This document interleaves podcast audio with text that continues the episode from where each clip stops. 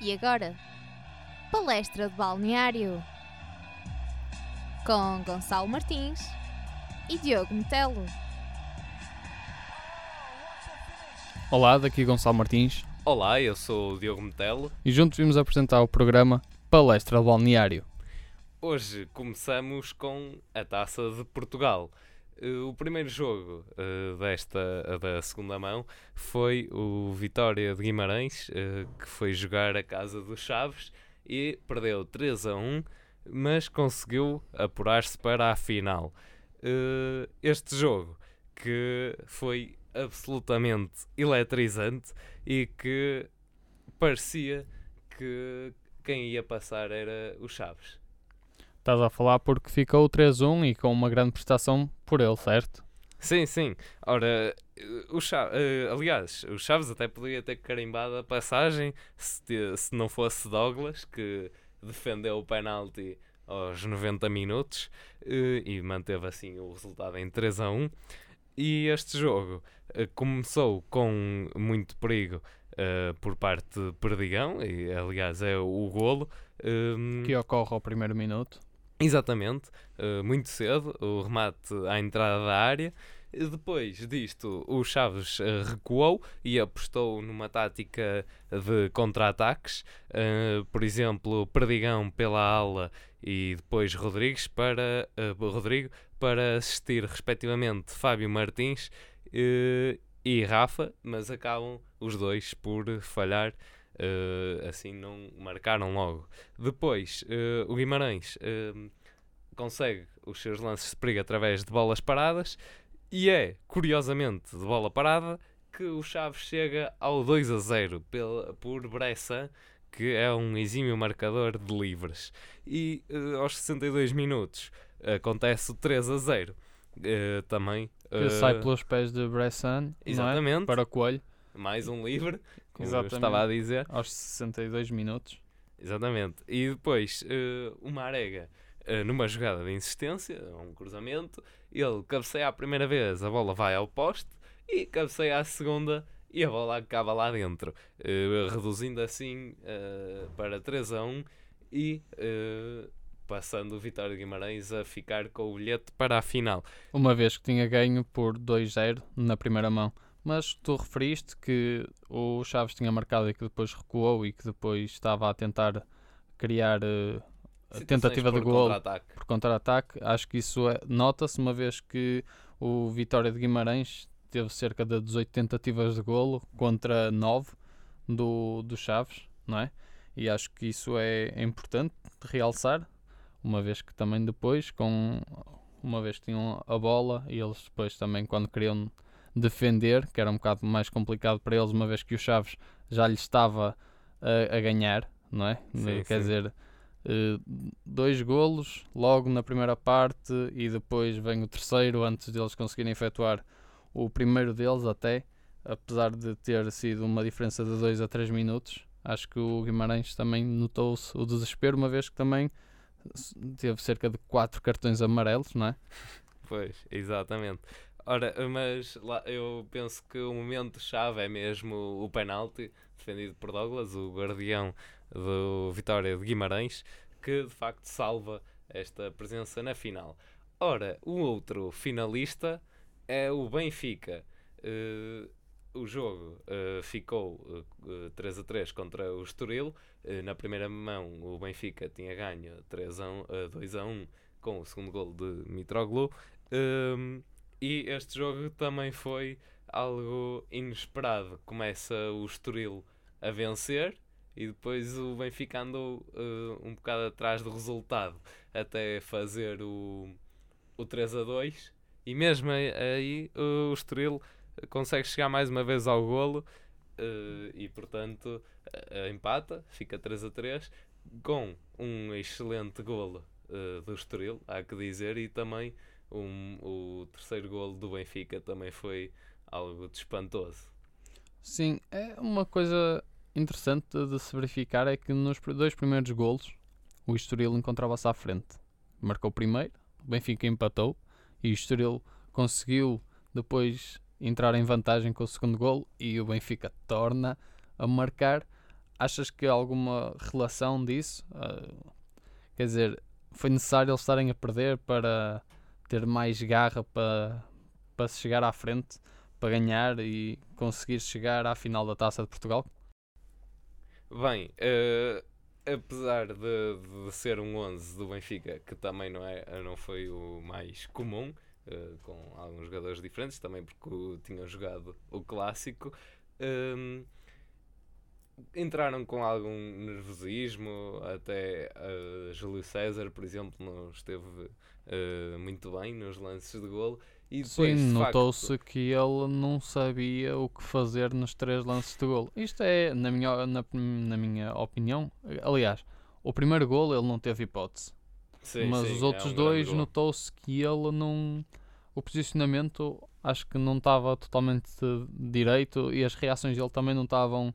Sim, ele também já não está habituado a ser titular, digamos assim, mas eh, de facto ele acaba por eh, conseguir uh, reagir, a equipa do Benfica, não é? Uh, mas isso de estar a perder uh, foi um incentivo, porque também é, é, seria um bocadinho mau o Benfica não ir à final. mas, por exemplo, há o descanso que o Kleber teve uh, também uh, podia ser um, um jogador que fizesse ainda mais diferença uh, no, no, resultado, porque também penso que tem mérito o Estoril com os ataques todos que consegue fazer e com os golos, três que consegue fazer no Estádio da Luz. e também o golo 100 do Benfica, que foi na temporada, que foi marcado por Zikovic, que foi o tal golaço que estávamos a falar há bocado. Sim, que, é, que foi algo que o Estoril não estava não estava à espera. pois, e com a qualidade de jogo que também estavam a apresentar. Sim, foi, foi uma surpresa. É aquilo que nós chamamos mesmo de, de surpresa no jogo. Mas no futebol nada está escrito, não é? é só, só no final é que, é que se tem os prognósticos, basicamente. A Dante estar a falar é tudo teoria, mas que pode sair tudo furado. Este é um, é um jogo que, que mostra, uma vez que o Benfica no clássico mostrou grande, grande, grande jogo, grande estrutura de equipa até. Sim, notava-se que a equipa ofensivo nível também, ofensivo, mesmo todo. defensivamente, notava-se que o Benfica estava coeso mesmo, era algo que já não se notava muito, mas que no clássico deu grande, grande show é essa a palavra, mas que contra o Estoril esperava-se que não entrasse com grande peso a equipa, porque até o 11 inicial não foi o mesmo, mas esperava-se um Benfica um bocadinho melhor, porque, um bocado melhor. Exatamente, tens o, o segundo golo, também é, digamos, uma, um erro defensivo, a bola fica ali e sobra para o jogador do Estoril ele depois acaba por rematar e Júlio César é que também não a defendeu, também era complicado. Mas... Sim, e o Estoril foi o contrário, o Estoril entrou com tudo e, e notou-se até porque também estava perdido, tendo Sim, perdido a primeira ele, mão. Ele perder já estava, certo? Portanto, era um bocado mais complicado para ele passar. Mas nota-se que a prestação que ele fez no Estádio da Luz era mesmo de alguém que queria chegar à final da Taça de Portugal. E acho que tem mérito apesar de terem perdido, acho que têm mérito no jogo que fizeram e, sim, que, sim. e que estão de parabéns. E estas são as nossas notícias. Vamos fazer um pequeno intervalo e voltamos já. Já ouvi falar com o João Fonseca e o Francisco Ávila na Engenharia Rádio. Já ouvi falar. Acho que é bom.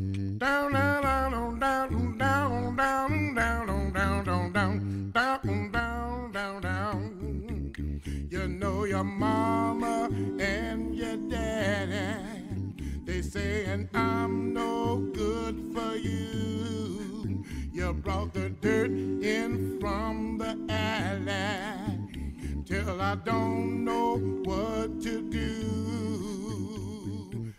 Estamos de volta ao Palestra do Balneário e neste momento vamos falar das nossas fantásticas rúbricas. Diogo, o que é que tens a dizer sobre isso? Bem, começo com uma bastante engraçada, o gol trapalhão. Uh, mais uma vez uh, vai para um lance infeliz. Uh, é, digamos. É esse que... o objetivo do gol trapalhão. ora, muito bem. é o golo que o Chaves marca aos 41 minutos. vem de um canto, a bola vai para Braga, que chuta de uma forma bastante devagar, aquilo, a bola vai ali enrolada e eh, defende, defendeu eh, para a frente e a bola bate em GG e entra na baliza eh, também muito lentamente e foi, foi infeliz, mas tem a sua certa piada. É, é o que costumam dizer no sítio errado à hora errada, não é? E Exatamente. assim, se, e assim ganha Chaves 3 pontos contra Passos de Ferreira. E agora também eh, temos eh, outra rúbrica, a rúbrica do melhor golo, e eh, para este tínhamos dois, curiosamente, da mesma equipa. E Algo que não estávamos nada à espera que acontecesse esta jornada, sendo estes dois golos por parte do Vitória de Setúbal. frente ao Moreirense, e são é de, de Amaral e de Edinho, e são dois remates de fora da área, Muito semelhantes, muito até. semelhantes, va- entram pelo mesmo lado de Macarides, lado esquerdo, eh, mas são remates muito fortes. Ambos os lances também têm uma finta antes da troca de bola entre os dois pés, ganham um bocadinho de espaço. O gol de Amaral acaba por ser mais numa zona mais central e o Dedinho mais à, à esquerda do ataque do Setúbal. E, e são é, é absolutamente magníficos, não havia sequer hipótese de defesa e portanto ganha, ganha esse, esse prémio. E, e também a dizer deste jogo só que o Moreirense acaba por ter também duas grandes oportunidades para, para igualar o resultado e também uma arrancada de Nuno Santos que podia eh, ter consumado o 3 a 0, mas eh, o remate saiu ligeiramente ao lado e fraquinho e o defesa conseguiu tirá-la antes de, antes de chegar perto da baliza.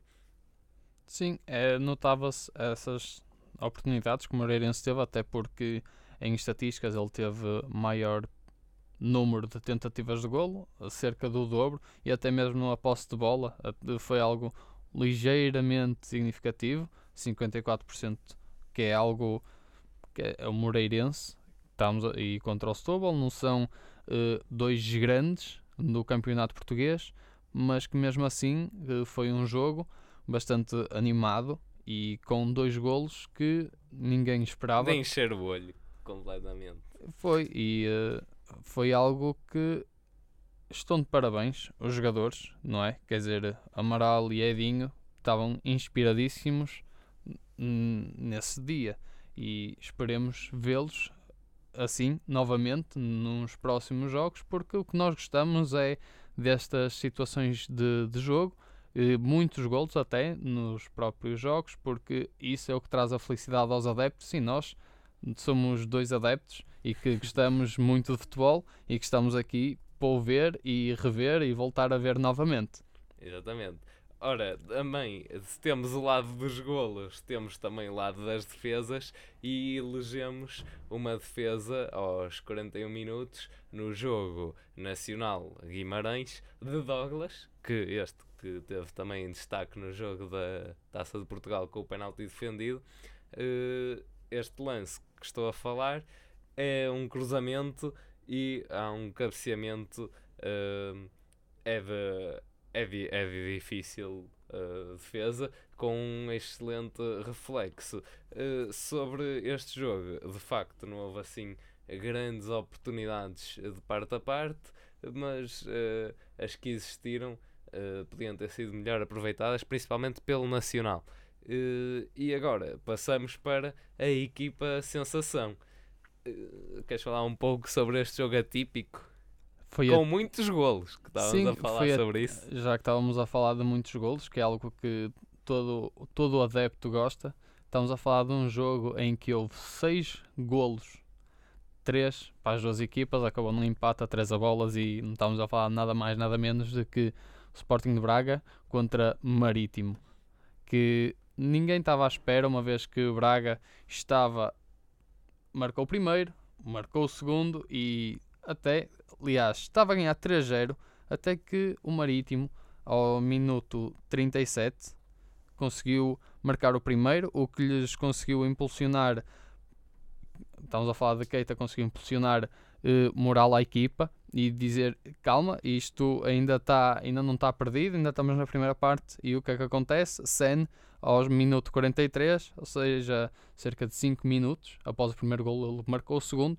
E Braga não estava completamente a contar com isso, digo eu, que Marafona não estava também nos seus melhores dias, até porque o primeiro golo ele eh, fez uma defesa assim um bocadinho má, apesar mas- de. É, é, é, apesar de. Não, é, aliás, ele, o Marafona até esteve bem em algumas defesas. Agora, eh, nos golos, ele também. Não sei, acho que não poderia fazer muito melhor, à exceção desse que, que falavas.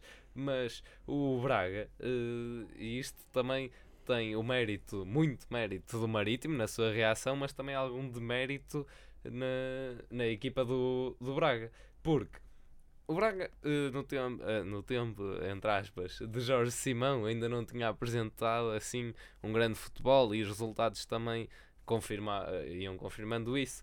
Eh, mas entrou muito bem com a pressionar os jogadores do Marítimo, eh, com jogadas de combinação, várias tabelas e, e explorar também as costas da, da defensiva do Marítimo e, e marca os três golos de uma forma eh, fácil, entre aspas, ou seja, está, aquilo parecia uma máquina bem oleada, então parecia que os golos eram eh, feitos naturalmente.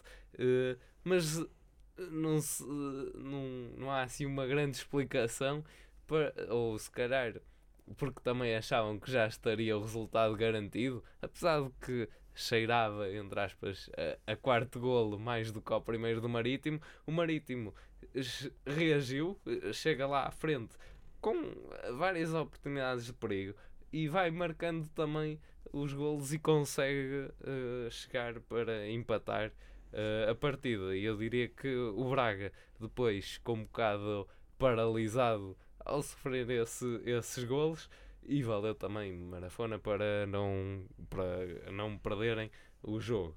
Mas a verdade é que o, Braga, no fim, acaba por levar mais algum perigo ao Marítimo, mas já era um bocadinho tarde. Mas também há de destacar, eh, para além da equipa do Marítimo e da sua qualidade, eh, os, os bons eh, primeiros minutos do Braga, porque uma pessoa não estava à espera de ver isso.